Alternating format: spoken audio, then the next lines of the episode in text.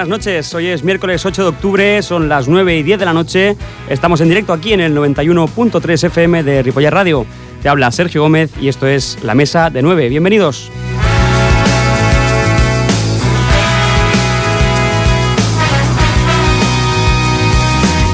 Antes de explicarte de qué va esta mesa de 9, te digo que este programa lo podrás escuchar de nuevo este domingo 12 de octubre a las 7 de la tarde y también siempre que quieras en el podcast de ripollerradio.cat.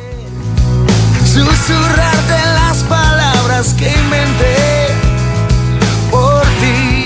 Y este nuevo programa empieza hoy con un invitado que se llama José Madrona y es un buen amigo mío y seguro que le va a dar un toque especial a toda la charla que vamos a tener hoy. Luego os lo presento como se merece.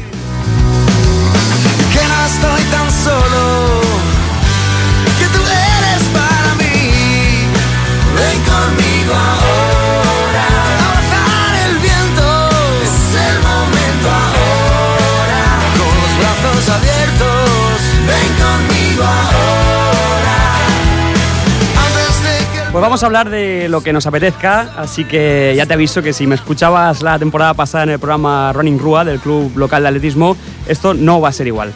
En principio no es un programa dirigido especialmente a los niños, como podía ser en algún aspecto del anterior programa. Por ejemplo, hoy, eh, para empezar, vamos a hablar de religiones, de creencias, y eso puede quizá llegar a ser incómodo para aquellos que no estén acostumbrados a escuchar críticas a Dios, por ejemplo. Eh, sobre todo quizás sea más incómodo para los adultos que ya tienen unas ideas muy asentadas, digamos. Pero bueno, intentaremos eh, siempre que, por supuesto, las críticas sean eh, constructivas y siempre lo haremos con respeto.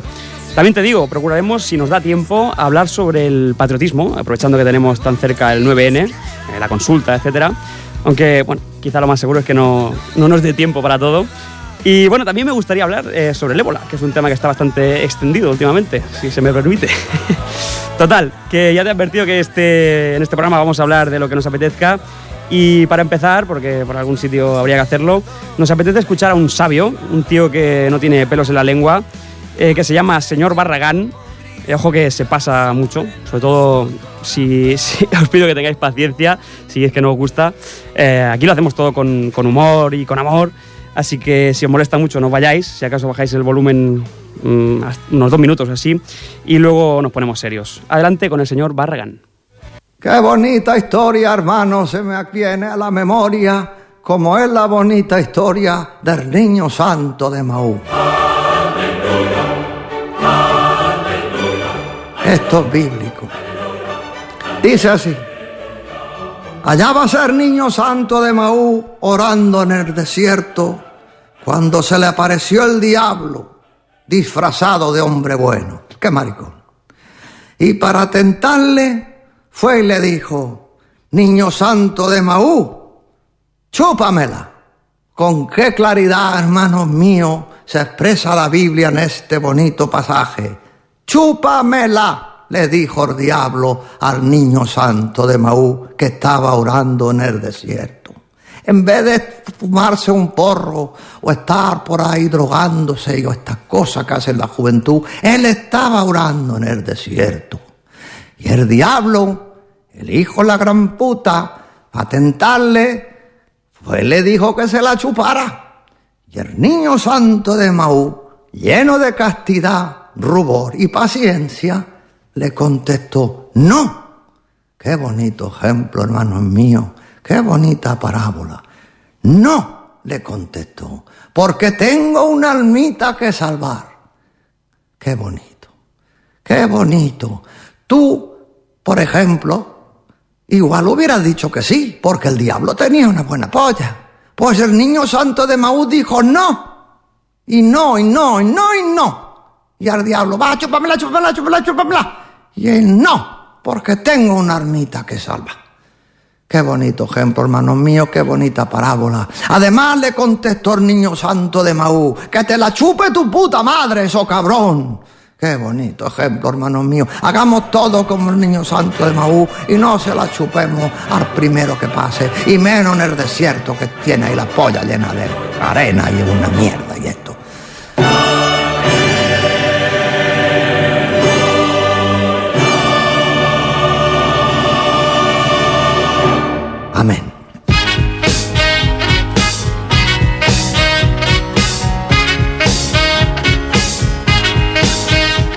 Bueno, José, qué profundo, ¿no? El señor Barragán. Pues sí, sí. La verdad es que una profundidad pasmosa. bueno, vamos a dejarlo, señor Barragán. Supongo que estaréis ahí todavía. Eh, Lo que sí que sí que tienes razón en que chupar una polla en el desierto eh, tiene el, riesgo de que tragues un poquito de arena. Sí, pero bueno, yo lo dejaría. ¿Lo dejamos? Sí, yo. Venga. no estoy todavía tan borracho para.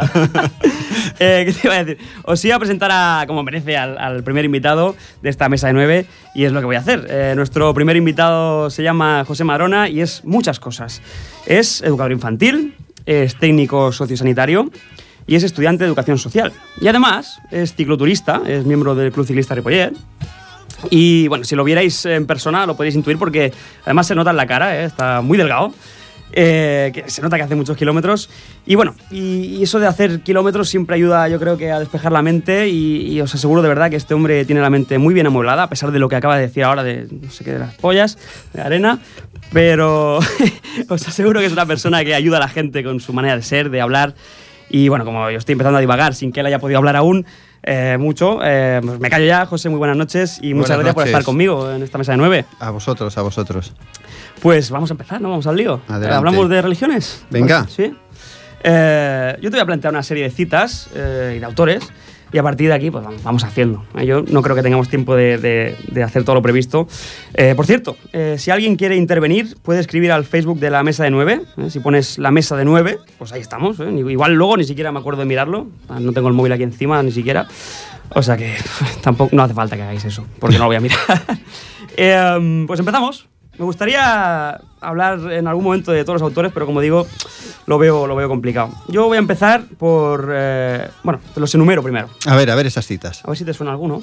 Richard Dawkins. Richard lo, Dawkins. Lo hace muy poco. Me parece un, tío, un tío que tiene 73 años, pero habla de maravilla. Es brutal. En el Twitter lo podéis encontrar. Stephen Hawking.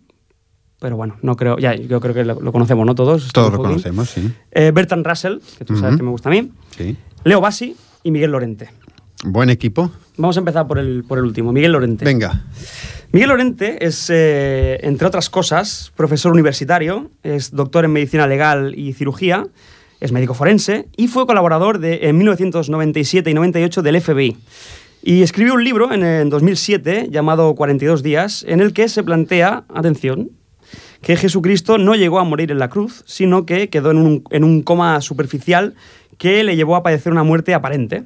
Entonces, dado por muerto por los soldados romanos, fue descolgado de la cruz antes de tiempo y llevado al sepulcro de José de Arimatea, que, bueno, tal como cuentan los evangelios, ¿no? Entonces, siempre, según Lorente, no lo digo yo, a ver si me, va, a meter un palo luego, la propia acción de descenderlo de la cruz tuvo efectos rehabilitadores.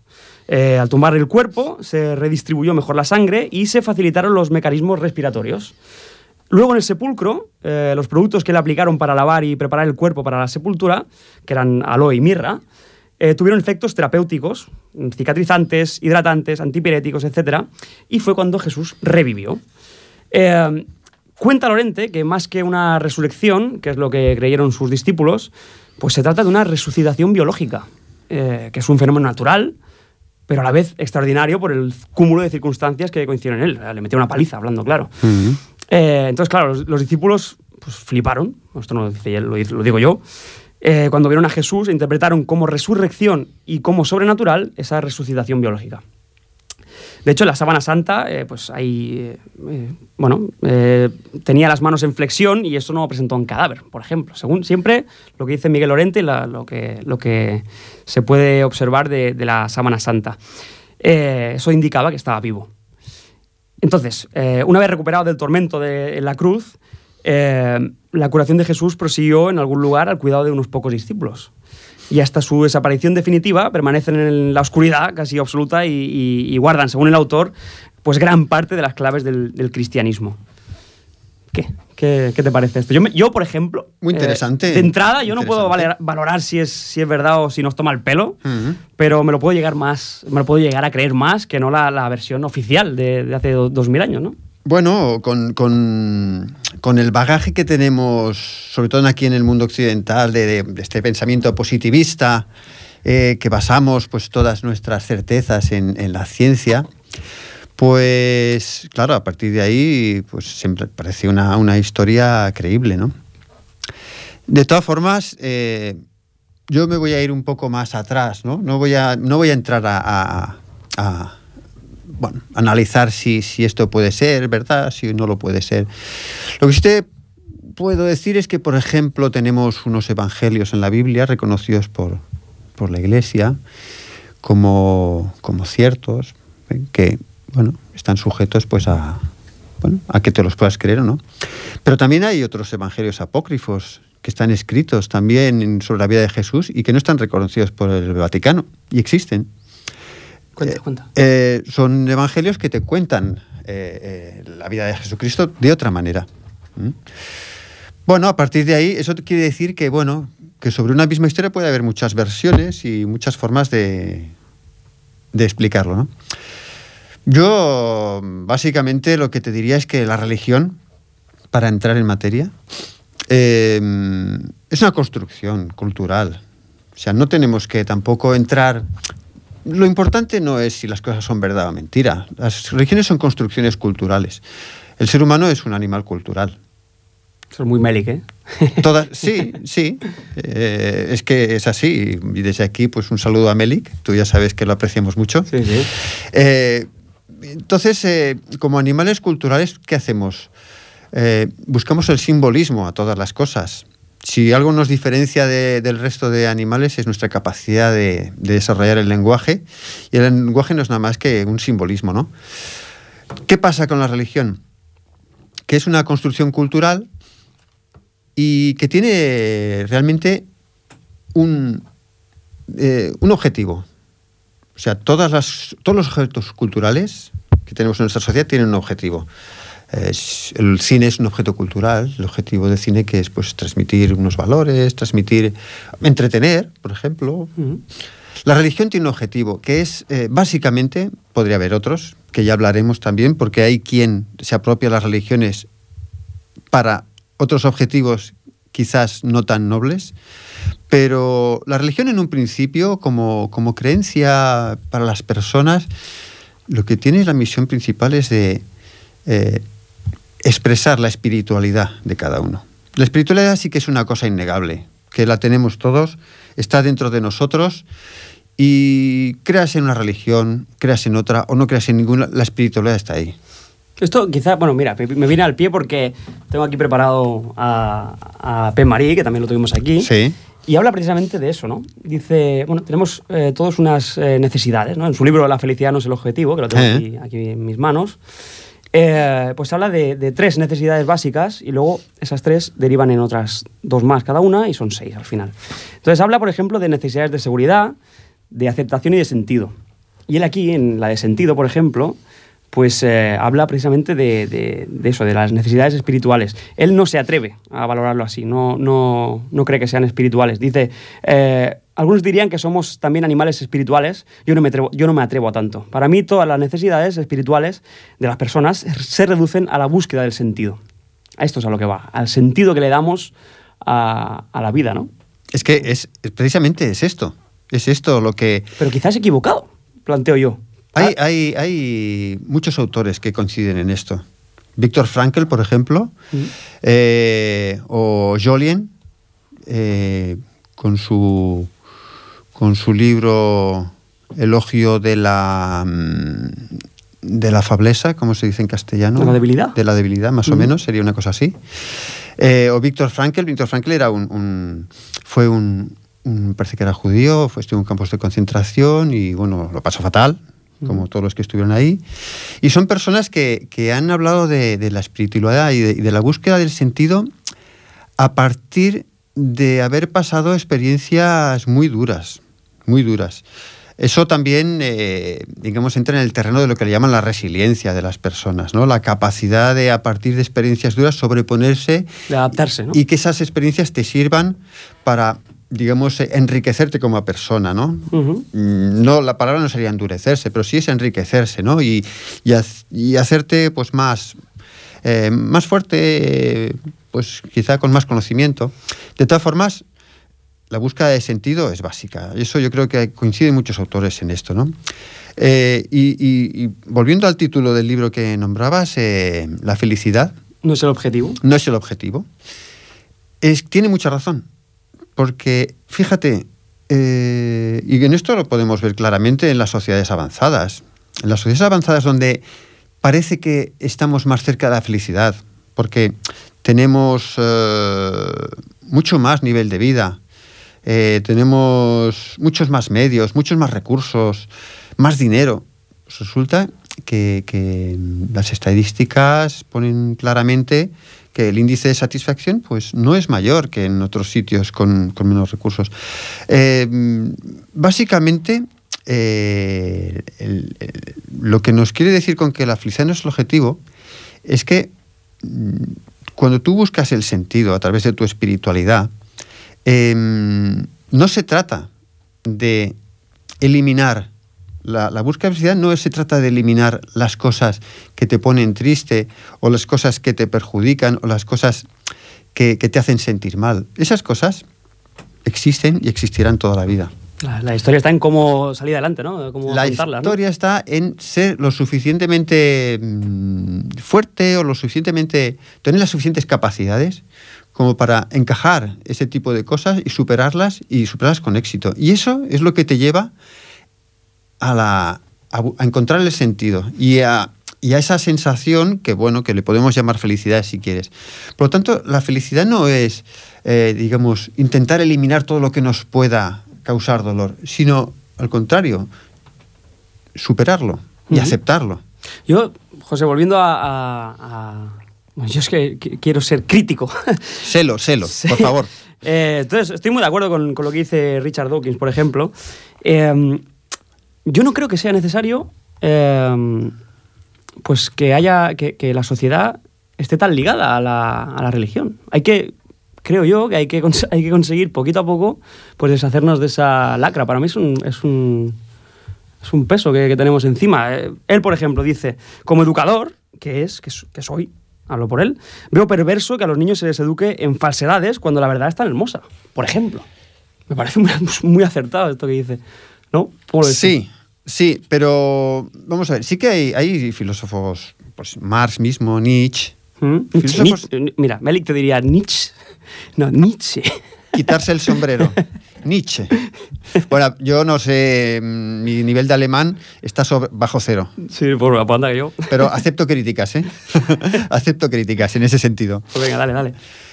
Pues autores como Marx o Nietzsche pues, se, han, manifestado en ese sentido. Y para ellos eh, la, religión es una lacra, es un. Pues, es lo que, bueno, opio para el pueblo, llámale como quieras, ¿no? Sea, algo. Pero, pero claro, hemos de tener en cuenta también lo que te decía antes, que la religión no, no es solo lo que es, sino cómo se utiliza.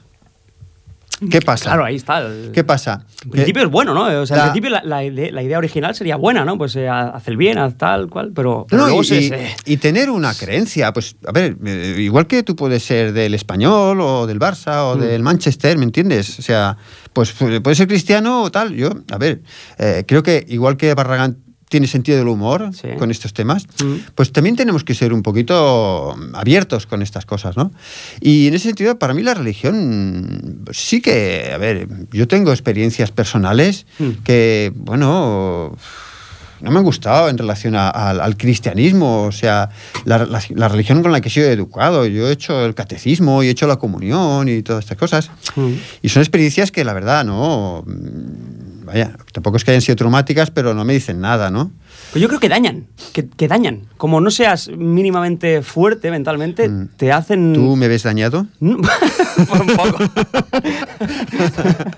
no, pero es verdad. Podría estar mejor, ¿no? No, pero quiero decir que si tú cuando eres pequeñajo, pues eh, no tienes precisamente eso que, que, que, pide Dawkins, que no tienes ese espíritu crítico, pues eh, igual te, te lo meten en la cabeza y te crees eso toda la vida y, yeah. y, y vas en, y, o sea, vives en función de eso, Porque, de esa mentira. Vuelvo a decir, para mí sí. es una mentira. Las religiones tienen mala prensa. Las religiones tienen mala prensa. Se lo han buscado, ¿no? El pedrasta, el, Pero no. perdón, el cura. He hecho, he hecho aquí un. lo, lo, he, lo, he, juntado sin querer. No, el cura este que. que bueno, bueno, yo Has sé, cambiado el, cura, sujeto por su atributo. Sí, sí. bueno, es igual. Pues no, lo que te quiero decir es que. A ver hablamos de las religiones cuando lo que, de, cuando lo que les achacamos a las religiones no es achacable a ellas, es achacable a las personas que se las apropian para otros medios. O sea, personas que, que consiguen puestos de, de jerarquía, de poder, Mm. y que luego son utilizados para dominar pues, pues, eh, ámbitos de la sociedad que no tienen que ver con la religión. Entonces, claro, históricamente hemos visto que la religión se ha metido en política, se ha metido en temas sociales, se ha metido en economía. Sí. Y claro, la religión, no, no hay nada más que, a ver, en, el, en Occidente, ahora que creemos que tenemos superadas algunas cosas, pero hemos pasado siglos muy negros con este tema. ¿eh? Eh, sin ir más lejos, los problemas de Oriente Medio en gran parte están causados por, por el cristianismo de Occidente que, que iniciaron todo el tema de las cruzadas y mandaron gente a un Oriente Medio que en aquella época era súper pacífico. Eh, alrededor del siglo X-XI, Jerusalén, por ejemplo, era una ciudad donde convivían cristianos, convivían judíos y convivían musulmanes con absoluta calma, paz y en perfecta convivencia. Ujú. Y fue a partir de la entrada de los cruzados cuando aquello se convirtió en un polvorín, ¿no? Que sí que, eh, bueno, ahora sí que tenemos el ejemplo de los, de los países musulmanes, del integrismo, y vemos ahí un poco, pues esta, esta, esta ansia que viene desde estamentos religiosos por dominar otras facetas de, de las sociedades, ¿no? Esto, por ejemplo, lo- ahora que estás nombrando varias religiones, ¿no? Porque no solo hay una, claro. Estamos hablando ahora, o hemos empezado hablando del cristianismo, pero como bien, bien has dicho, pues has nombrado varias, ¿no?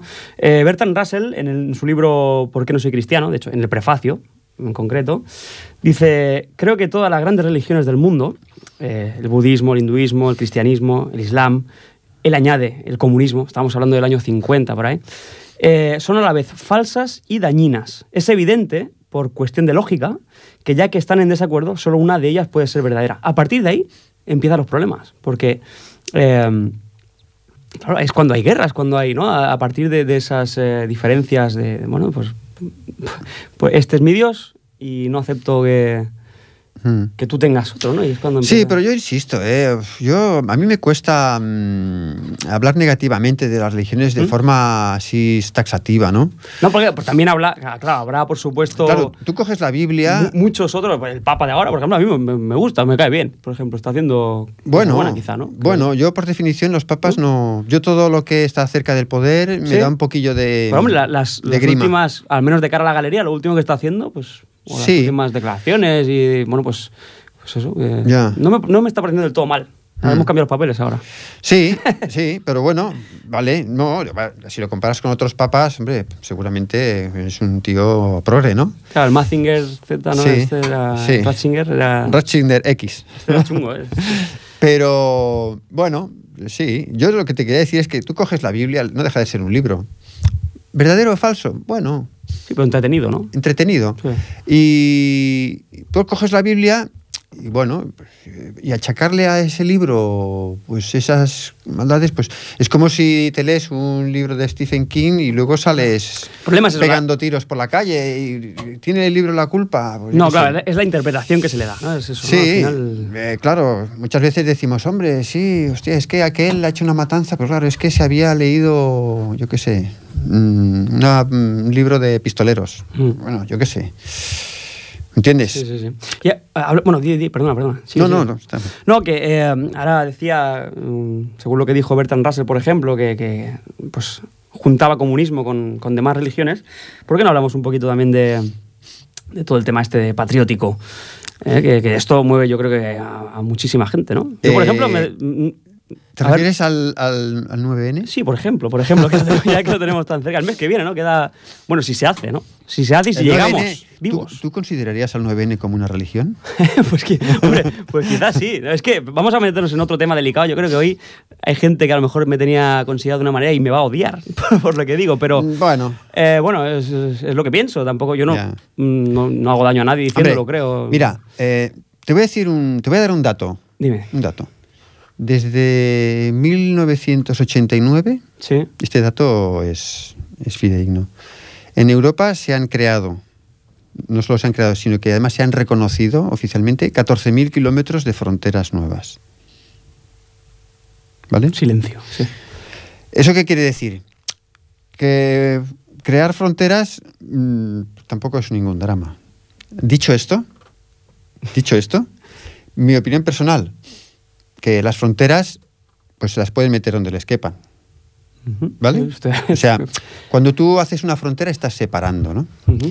Entonces, eh, con esto no quiero decir que estoy ni en contra ni a favor del 9N. Quiero decir que, a ver, yo el concepto de Estado, tal como se entiende hoy en día y como se ha entendido históricamente, pues vaya, no, no me convence, por decirlo suavemente, ¿no?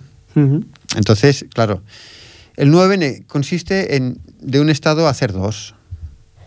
Pero tienes uno y vas a tener dos, pero iguales que el que había antes. O sea, eh, después del 9N, si Cataluña se independizara, Sí. vivir en Cataluña no va a ser diferente de vivir en España ni de vivir en Francia. O sea, eh, vamos a estar bajo las mismas, los mismos parámetros de economía global, ideologías neoliberales, eh, precarización de la vida mm, en general de todo el mundo, explotación sistemática de, de- de los países del tercer mundo, debacle eh, ecológica. Bueno, ¿quieres, O sea, ¿quieres que siga? Sí, sí, sí. yo- ¿Sí? Sí, sí. yo- No, porque entonces me voy a poner en plan Marragán y, y vamos a acabar en el desierto. Es igual, esto. No pasa nada, no lo soy nadie. No se pasa nada, en serio. En el desierto de esto, ¿no? Haciendo lo que. En el desierto, sí, con, Felatio con arena, etcétera. Vale. No, pues, eh, a ver, yo, por ejemplo, es que eh, a mí me da igual eh, ser de, de- de- de un país otro, te lo juro. Pero parece que sea como.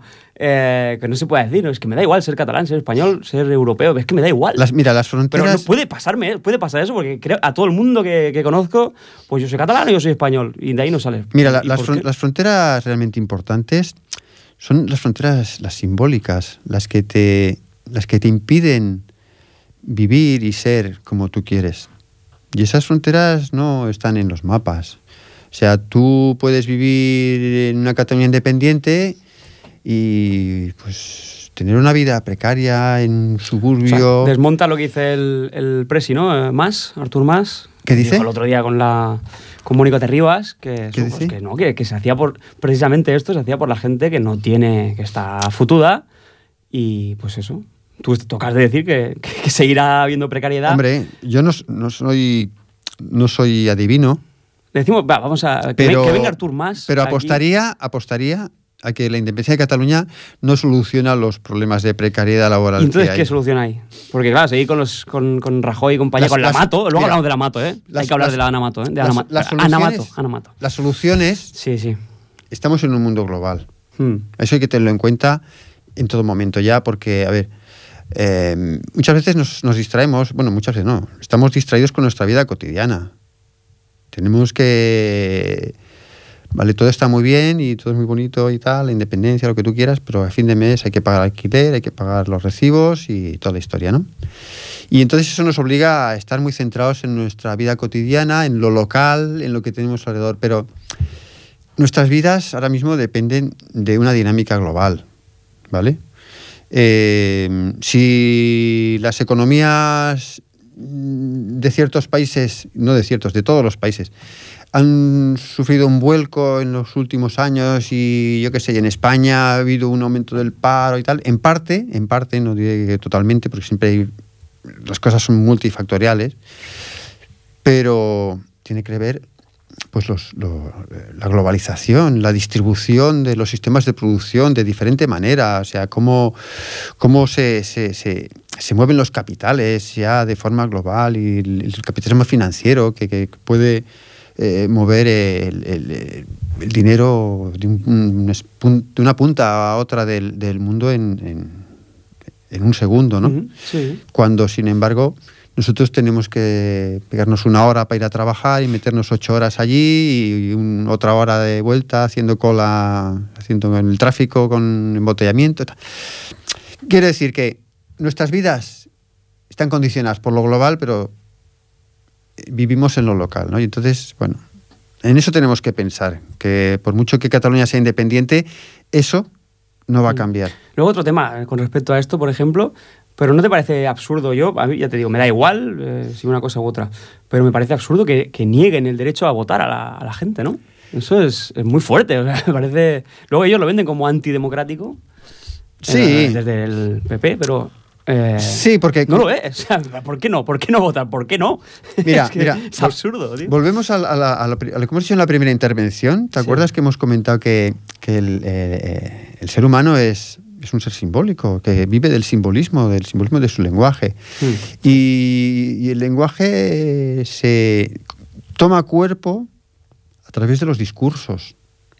Los discursos, eh, como decía Foucault, lo que quieren los discursos, lo que tiene es vocación de verdad. El discurso lo que quiere es aparecer como verdadero. Y, y marginar al, al resto, al resto de discursos. ¿Vale? O sea, el político cuando te está hablando está intentando que lo que él dice aparezca como verdad.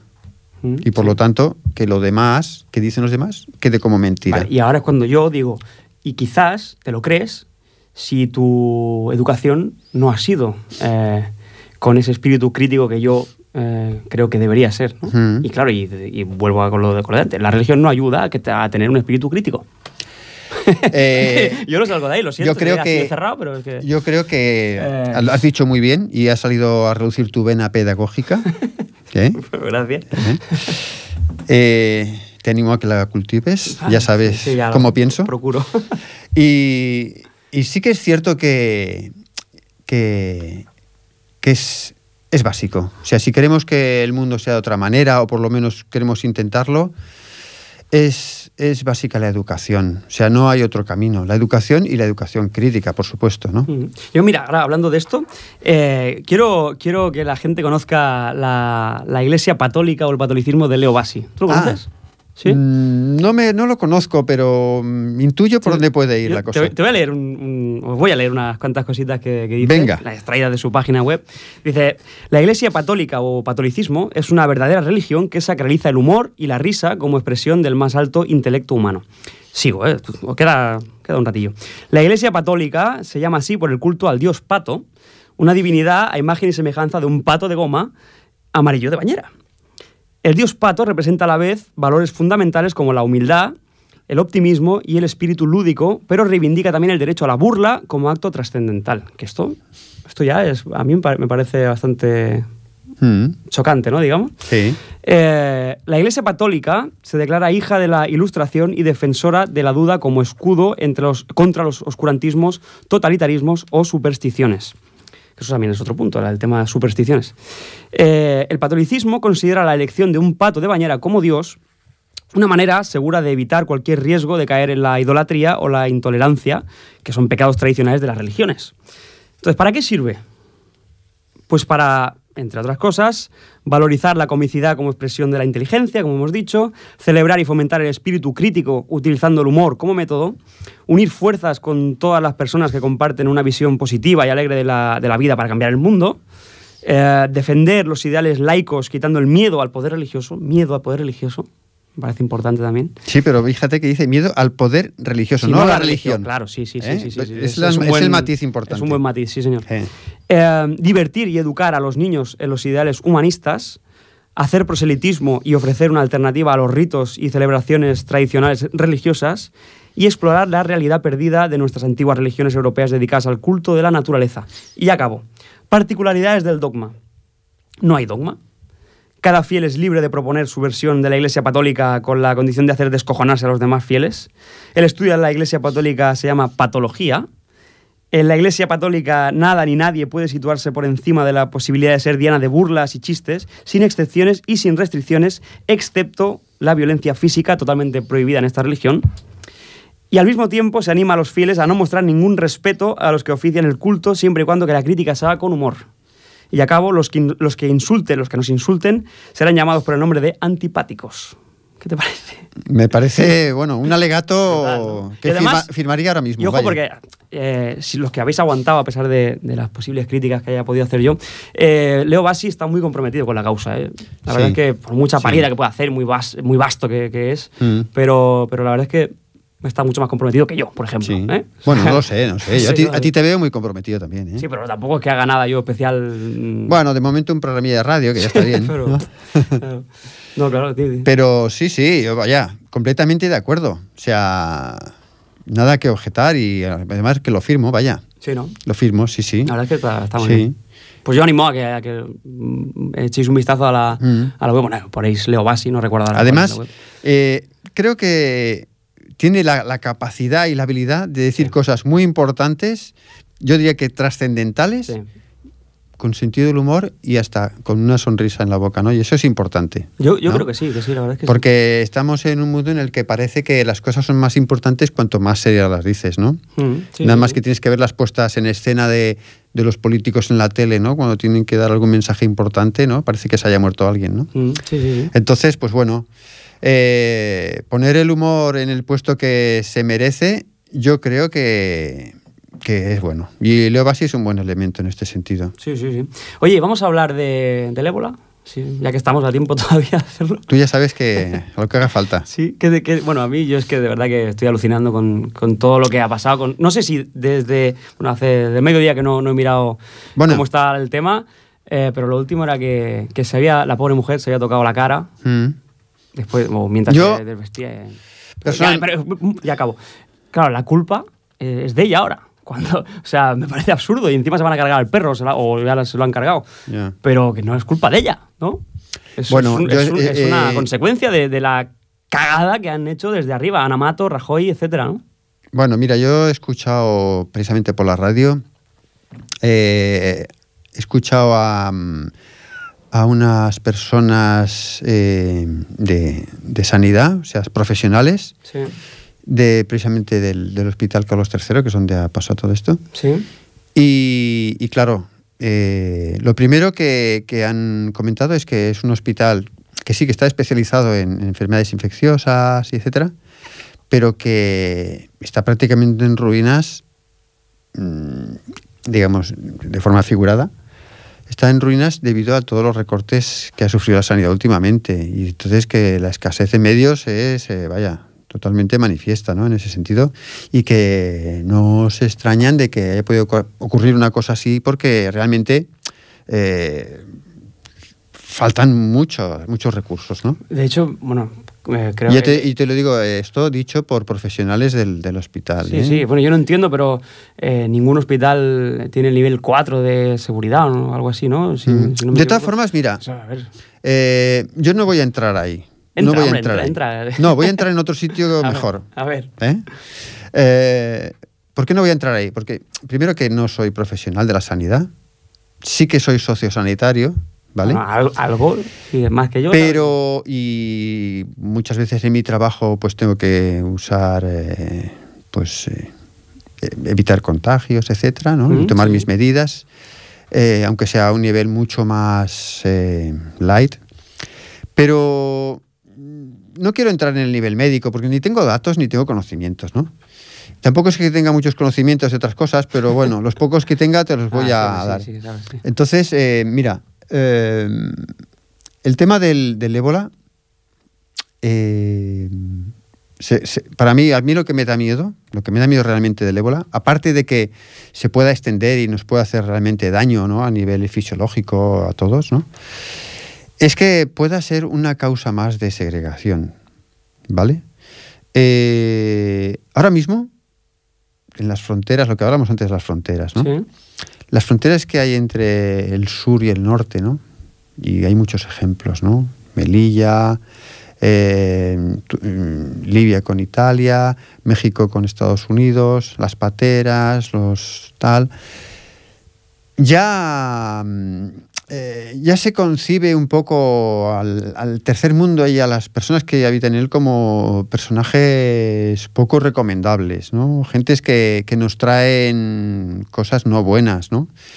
Eh, y esto puede ser ya el- la gota que colma el vaso, la justificación científica de que ya tenemos que cerrar las fronteras O sea, mm, a cal y canto. O ¿Tú crees sea, lo, pueden llegar a utilizar, ¿no? Desde yo para- no, no sé, hombre, creo que pueden utilizar lo que haga falta, vaya, de estos me creo cualquier cosa, pero, pero me daría, bueno, sí, me da miedo de que se pueda utilizar en ese sentido, ¿no? Una justificación para ya, mm, si, si, si ya hay muertes, Mm, Sí. si ya el hecho de cruzar fronteras está costando muchas muertes, pues la cosa, no lo sé, es una cosa que yo he pensado, es una cosa que he pensado que es posible y que sería muy triste y muy lamentable que se utilizara para esto, ¿no? Pero Ya he escuchado algunas declaraciones en Estados Unidos de, bueno, de control de frontera, ta, ta, ta, y bueno, no sé.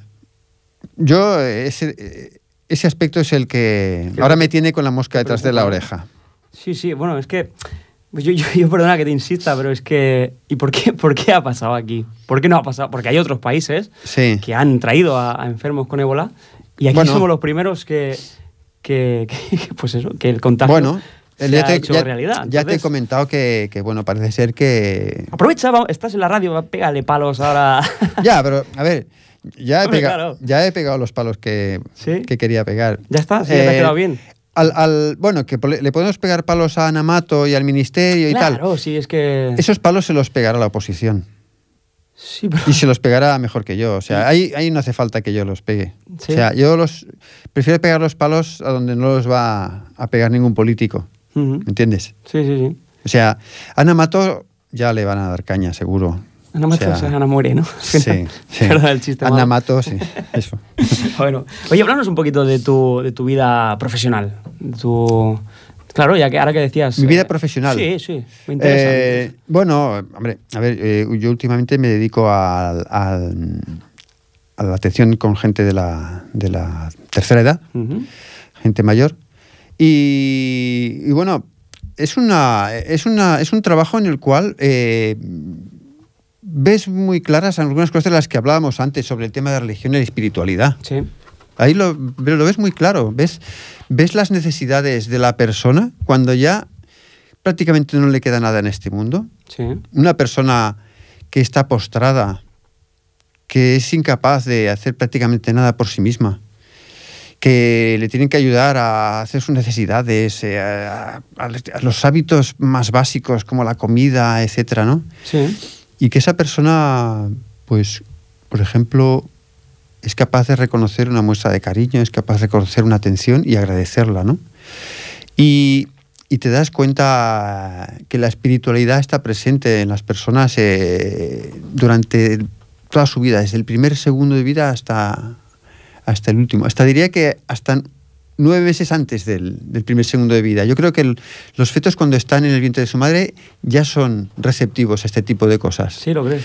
Sí, sí, aunque sea un poco místico decirlo, es como la música. Bueno, ya puede ser, sí. Es como la música. Tú no, no, has, no has oído hablar de, de la, de la capacidad que tienen los fetos para asimilar la música. Pu- Pues la verdad es que... Mira, te voy a contar una, una anécdota. Quedan cinco minutillos más o menos, creo. Tú que yo creo que eres un gran amante de la música, igual que yo. Mira, te voy a contar una anécdota. Por si algún día eres padre Sí. y la pongas en práctica y, la, y lo experimentes. A ver, Nuri, escucha. ¿eh? Eh, un, esto lo he contado por una, por una madre. sí. ¿eh? que cuenta, yo- cuenta. A, a mí personalmente. Bueno, esta madre tuvo, tuvo un hijo o una hija. Bueno. Y al cabo de poco tiempo se volvió a quedar embarazada. Y bueno, eh, durante el embarazo, su primer hijo o hija, pues ya tenía unos poquitos años, no muchos, pero bueno, pues no sé, quizás tuviera tres años, por ejemplo. Eh, y entonces eh, eh, cantaba, cantaba canciones, cantaba canciones de cuna y de tal, con su hija, que ya había nacido, y la pequeñita, pues estaba en el vientre. Y entonces, eh, pues canciones, pues yo qué sé, típicas canciones infantiles, yo qué sé, pues, llegando al pi o vete a saber, canciones de estas, o las que ella quisiera. Bueno, total que al final nació, nació la, la siguiente hija o hijo, el pequeñito, y bueno, y a la que fue un poco haciéndose ya un poquito mayor y tal, pues un día, cantando con su hijo mayor una canción, vio que el pequeño la cantaba también. Hostia. Sí, sí, y la seguía, la seguía a su manera, pero la seguía sin, sin haberla, sin habérsela enseñado nunca, ¿no? Sí, sí, qué fuerte, ¿no? Sí, y eso quiere decir que, que- que tuvo la capacidad, su cerebro tuvo, tuvo la capacidad de... De retenerlo, ¿no? De retenerlo. de- Y, y te explicaré otra cosa, no es que sea una anécdota, pero sí que es una certeza, una realidad que yo he visto mucho. Los enfermos de, de Alzheimer, esto tiene que ver con lo que te explicaba sobre mi, mi, ¿Tu trabajo? mi mundo laboral. Ujú. Enfermos de Alzheimer, de, de ya de, de Alzheimer muy avanzado, las últimas reminiscencias que les quedan ya de, de la memoria suelen ser canciones. Quizá la memoria a largo plazo, ¿no? Les queda... Sí, ¿no? pero dentro de la memoria a largo plazo, cuando yo lo he olvidado prácticamente todo, Sí, sí. hasta el nombre suyo y tal, Retienen las canciones. retienen las... Quizá no las letras, pero las músicas sí. Las músicas sí. A lo mejor las letras te las pueden cambiar y tal, pero las músicas se retienen. Y, y tiene... Qué bueno. Sí, sí, sí, y te lo digo por experiencia. O sea, yo he visto gente prácticamente con una demencia total y, y acordarse de, bueno, y cantarte un charleston, por ejemplo, o, o alguna zarzuela, que Sí, sé que sí. sé, de, de cuando eran jóvenes, yo qué sé. Sí, sí, no, eh. Yo tengo, tengo algún familiar eh, que eso, que, que recuerda pues ciertas Sí. cosas que dices, ¿cómo puede ser que te Eh. acuerdes de esto? no? Sí, sí. Pero bueno, es el, bueno, la fuerza que tiene la música. A veces nos parece. Pues mira, yo diría que la fuerza que tiene la música es muy similar, o es del. La podríamos poner en una categoría muy similar a la fuerza que tiene el humor. Yo creo que sí, que es, es básico, ¿no? Yo creo que la música y el humor están en un nivel muy parecido. En cuanto. Vamos a ver, entiéndeme. En cuanto a. a tratamiento espiritual, por decirlo de alguna manera, y para enlazarlo con el tema de religiones, ¿no? O sea, la espiritualidad de la persona, yo creo que con la música y con el humor. eh, tiene ahí sus válvulas de escape y sus salidas. Y, mm, o sea, la música y el humor yo creo que siempre tienen la capacidad de, de hacerte feliz. Aunque no sea el objetivo, como Sí, decía pero bueno, al menos Marín. de, de conseguir llegar a ciertos... De darte un eh, bienestar. Sí, ¿no? De darte un bienestar, pero fíjate, un bienestar espiritual. Porque no te dan nada material, ni el humor ni la música. No te están dando Yo- yo- materialidad. eso, el, concepto de espiritual yo no lo acabo de, de entender o... Bueno, porque Pues, sí. yo estoy muy ahí, muy machacón, ¿no? Sí, yo lo, lo veo como más... eh, mm, no sé, como más, menos místico. menos- Bueno, porque, que- porque el tema, a ver, la espiritualidad es, es- es- está, está impregnada, eh, o sea, impregna todo lo que hacemos. Pero eso conlleva que hay un alma, ¿no? Digamos, o... ¿qué? No tiene ¿O por qué. No, la espiritualidad, No. digamos que es, es em, pues tú mismo lo has dicho antes, el sentido que tú le das a las cosas. El sentido que tú le das a las cosas. O sea, y, y es una cosa que, bueno, es algo que tenemos los seres humanos. O sea, tú cuando, o sea, cuando un animal eh, ve a su padre o a su madre, yo no sé lo que pensará, pero dudo que, que tengan el, el- el mismo, por ejemplo, que le den el mismo grado de simbolismo que nosotros le podemos dar a un padre o a una madre, ¿no? Eso es lo que te quiero decir. Sí, sí, sí. sí. ¿eh? Eso es la diferencia, esa es la espiritualidad, el, la capacidad de, de- de- crear un simbolismo de las cosas, ¿no? Que van más allá de, bueno, de lo que es material, ¿no? Bueno, José, pues eh, ya se nos va el tiempo, ¿eh? Hemos se Lástima. pasado- se me ha pasado volando. Es Ha que pasado siempre- volando. Siempre pasa igual, ¿eh? ¿Sí? Sí, sí, sí, te lo juro. Me ¿eh? alegro, me alegro. sí, sí, Eso es señal de que haces buenos programas. Bueno, gracias, hombre. Y o que traigo buenos invitados, ¿no? Bueno, no sé en este caso, pero mm, por lo que me has dicho sí que traes. Sí, bueno. Sí. Pues oye, muchas gracias, José. Ha sido un placer enorme. A vosotros. Yo espero que vuelvas, ¿no? ¿Vendrás? Cuando Sí. tú me invites estoy Sí. aquí, pero bueno, como un clavo, vaya. Yo creo que sí. Sí. Yo- sí, sí, sí, Eh. Cuando quieras. Vale, pues perfecto. Encantado. Pues nos vamos a ir ya. eh, lo dicho, muchas gracias, José. Muchas gracias a todos los oyentes, a nuestro técnico Jordi Puy y a Ripoller Radio. Os recuerdo que podéis volver a escuchar este programa este domingo 12 de octubre, me- menudo día también, el 12 de octubre. ¿Es 12 de octubre hoy? No, no, el, el- el próximo domingo. Ah, el- ah, vale. La hispanidad, ¿no? Mira que estoy, voy perdido, ¿eh? bueno, será el 12 de octubre a las 7 de la tarde y siempre que queráis lo podéis escuchar en el podcast de ripollerradio.cat. Os espero próximo miércoles 12 de noviembre, como digo, nos vamos eh, con Vintage Travel y su temazo Blues Hit Me Down. Muy buenas noches, salud y hasta la próxima mesa de 9. Adiós.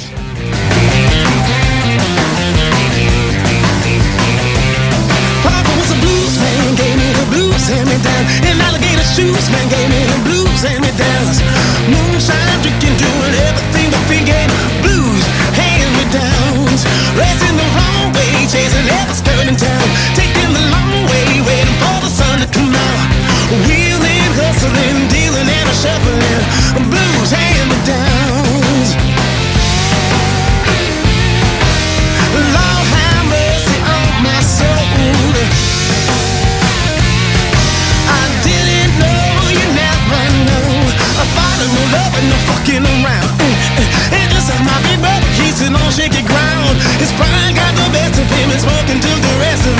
Blues hand me down.